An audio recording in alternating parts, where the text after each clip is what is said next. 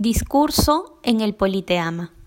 Señores, los que pisan el umbral de la vida se juntan hoy para dar una lección a los que se acercan a las puertas del sepulcro. La fiesta que presenciamos tiene mucho de patriotismo y algo de ironía. El niño quiere rescatar con el oro lo que el hombre no supo defender con el hierro. Los viejos deben temblar ante los niños porque la generación que se levanta es siempre acusadora y juez de la generación que desciende. De aquí, de estos grupos alegres y bulliciosos, saldrá el pensador austero y taciturno. De aquí, el poeta que fulmine las estrofas de acero retemplado. De aquí, el historiador que marque la frente del culpable con un sello de indeleble ignominia. Niños, sed hombres, madrugad a la vida, porque ninguna generación recibió herencia más triste, porque ninguna tuvo deberes más sagrados que cumplir, errores más graves que remediar, ni venganzas más justas que satisfacer. En la orgía de la época independiente vuestros antepasados bebieron el vino generoso y dejaron las heces siendo superiores a vuestros padres, tendréis derecho para escribir el bochornoso epitafio de una generación que se va, manchada con la guerra civil de medio siglo, con la quiebra fraudulenta y con la mutilación del territorio nacional. Si en estos momentos fuera oportuno recordar vergüenzas y renovar dolores, no acusaríamos a unos ni disculparíamos a otros. ¿Quién puede arrojar la primera piedra? La mano brutal de Chile despedazó nuestra carne y machacó nuestros huesos, pero los verdaderos vencedores, las armas del enemigo, fueron nuestra ignorancia y nuestro espíritu de servidumbre sin especialistas, o más bien dicho, con aficionados que presumían de omniscientes. Vivimos de ensayo en ensayo, ensayos de aficionados en diplomacia, ensayos de aficionados en economía política, ensayos de aficionados en legislación y hasta ensayo de aficionados en tácticas y estrategias. El Perú fue cuerpo vivo expuesto sobre el mármol de un anfiteatro, para sufrir las amputaciones de cirujanos que tenían ojos con cataratas seniles y manos con temblores de paralítico. Vimos al abogado dirigir la hacienda pública, al médico emprender obras de ingeniatura, al teólogo fantasear sobre política interior, al marino decretar en administración de justicia y al comerciante mandar cuerpos de ejército. Cuánto no vimos en esa fermentación tumultuosa de todas las mediocridades, en esas vertiginosas apariciones y desapariciones de figuras sin consistencia de hombre, en ese continuo cambio de papeles, en esa Babel, en fin, donde la ignorancia vanidosa y vocinglera se sobrepuso siempre al saber humilde y silencioso. Con las muchedumbres libres, aunque indisciplinadas de la revolución, Francia marchó a la victoria. Con los ejércitos de indios disciplinados y sin libertad, el Perú irá siempre a la derrota. Si del indio hicimos un siervo, ¿qué patria defenderá? Como, el siervo de la Edad Media, solo combatirá por el señor feudal. Y aunque sea duro y hasta cruel repetirlo aquí, no imaginéis, señores, que el espíritu de servidumbre sea peculiar a solo el indio de la puna. También los mestizos de la costa recordamos tener en nuestras venas sangre de los súbditos de Felipe II mezclada con sangre de los súbditos de Huayna Nuestra columna vertebral tiende a inclinarse. La nobleza española dejó su descendencia degenerada y despilfarradora. El vencedor de la independencia legó a su prole de militares y oficinistas a sembrar el trigo y extraer el metal, La juventud de la generación pasada prefirió atrofiar el cerebro en las cuadras de los cuarteles y a pergaminar la piel en las oficinas del Estado. Los hombres aptos para las rudas labores del campo y de la mina buscaron el manjar caído del festín de los gobiernos, ejercieron una insaciable succión en los jugos del erario nacional y sobrepusieron el caudillo que daba el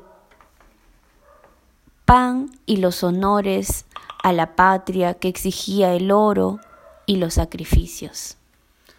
Por eso, aunque siempre existieron en el Perú liberales y conservadores, nunca hubo un verdadero partido liberal ni un verdadero partido conservador, sino tres grandes divisiones, los gobiernistas, los conspiradores y los indiferentes por egoísmo, imbecilidad o desengaño. Por eso, en el momento supremo de la lucha, no fuimos contra el enemigo un coloso de bronce, sino una agrupación de, limaduras de plomo, no una patria unida y fuerte, sino una serie de individuos atraídos por el interés particular y repelidos entre sí por el espíritu de bandería. Por eso, cuando el más oscuro soldado del ejército invasor no tenía en sus labios más nombre que Chile, nosotros, desde el primer general hasta el último recluta, repetíamos el nombre de un caudillo. Éramos siervos de la Edad Media que invocábamos al señor feudal. Indios de Puna y serranías, mestizos de la costa, todos fuimos ignorantes y siervos, y no vencimos ni podíamos vencer.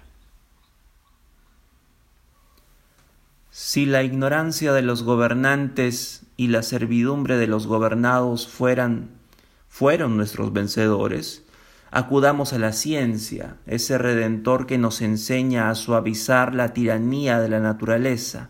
Adoremos la libertad, esa madre engendradora de hombres fuertes. No hablo, señores, de la ciencia momificada que va reduciéndose a polvo en nuestras universidades retrógradas. Hablo de la ciencia robustecida de la sangre del siglo, de la ciencia con ideas de radio gigantesco, de la ciencia que trasciende a juventud y sabe a miel de panales griegos, de la ciencia positiva que en solo un siglo de aplicaciones industriales produjo más bienes a la humanidad que milenios enteros de teología y metafísica. Hablo, señores, de la libertad para todos y principalmente para los más desvalidos. No forman el verdadero Perú las agrupaciones de criollos y extranjeros que habitan la faja de tierra situada entre el Pacífico y los Andes, la nación está formada por las muchedumbres de indios diseminadas en la banda oriental de la cordillera. Trescientos años ha que el indio rastrea en las capas inferiores de la civilización, siendo un híbrido con los vicios del bárbaro y sin las virtudes del europeo. Enseñadle siquiera a leer y escribir, y veréis si en un cuarto de siglo se levanta o no a la dignidad de hombre. A vosotros, maestros de escuela, Toca galvanizar una raza que se adormece bajo la tiranía del juez de paz, del gobernador y del cura, esa trinidad embrutecedora del indio.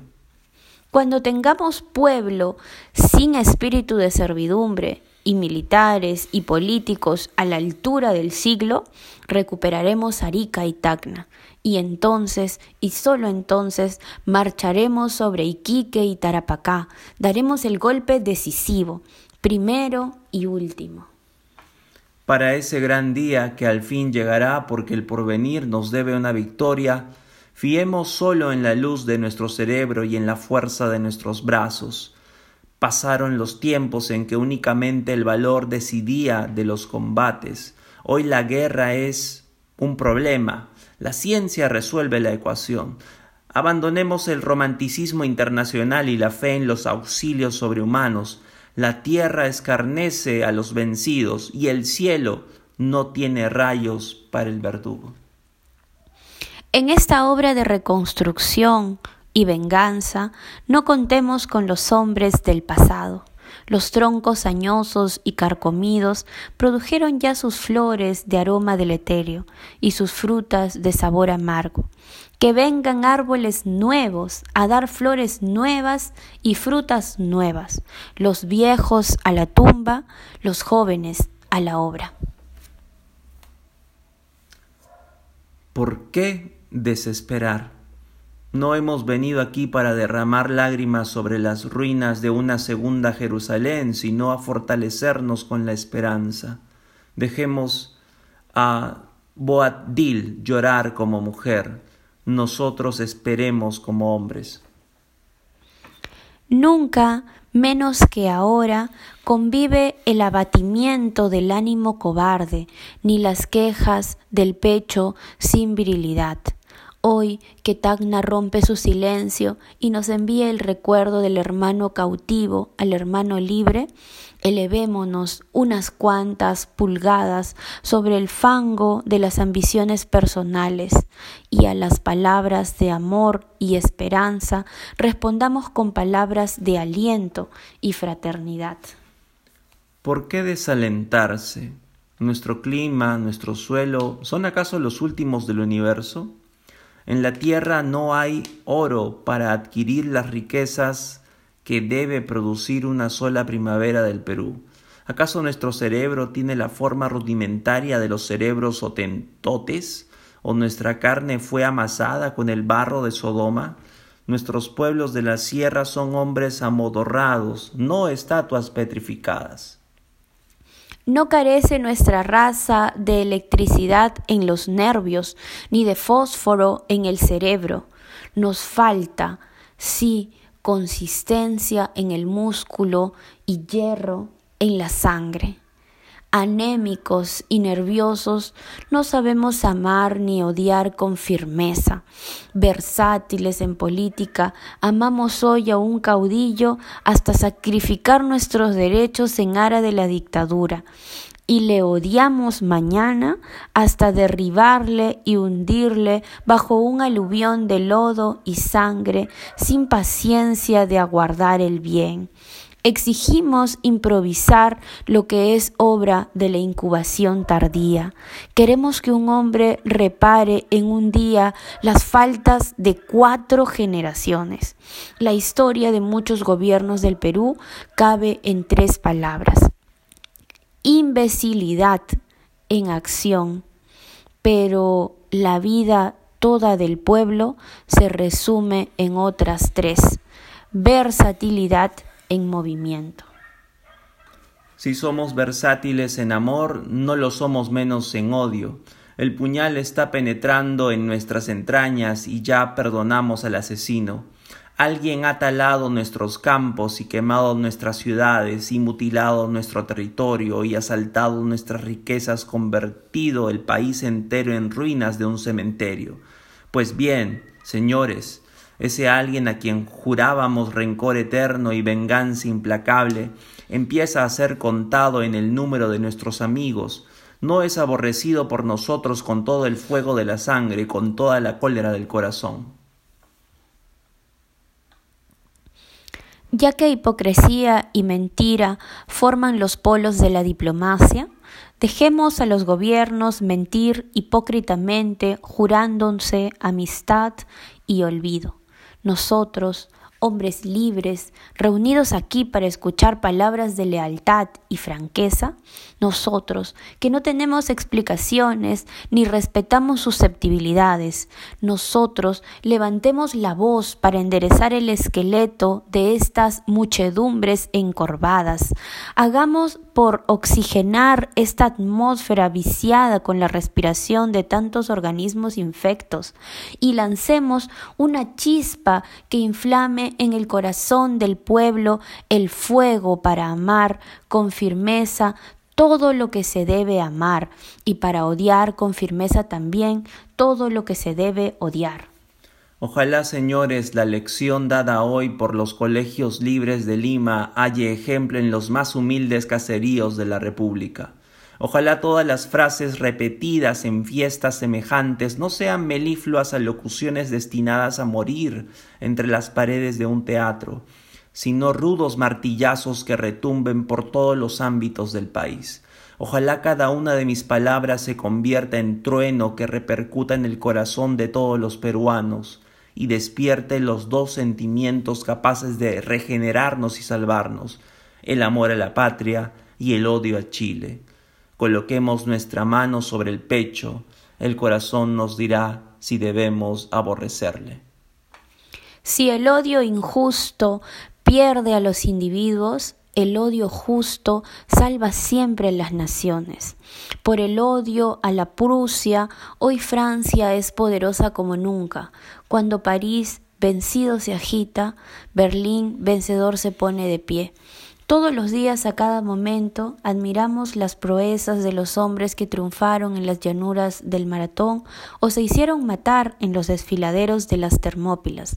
Y bien, la grandeza moral de los antiguos helenos consistía en el amor constante a sus amigos y en el odio inmutable a sus enemigos.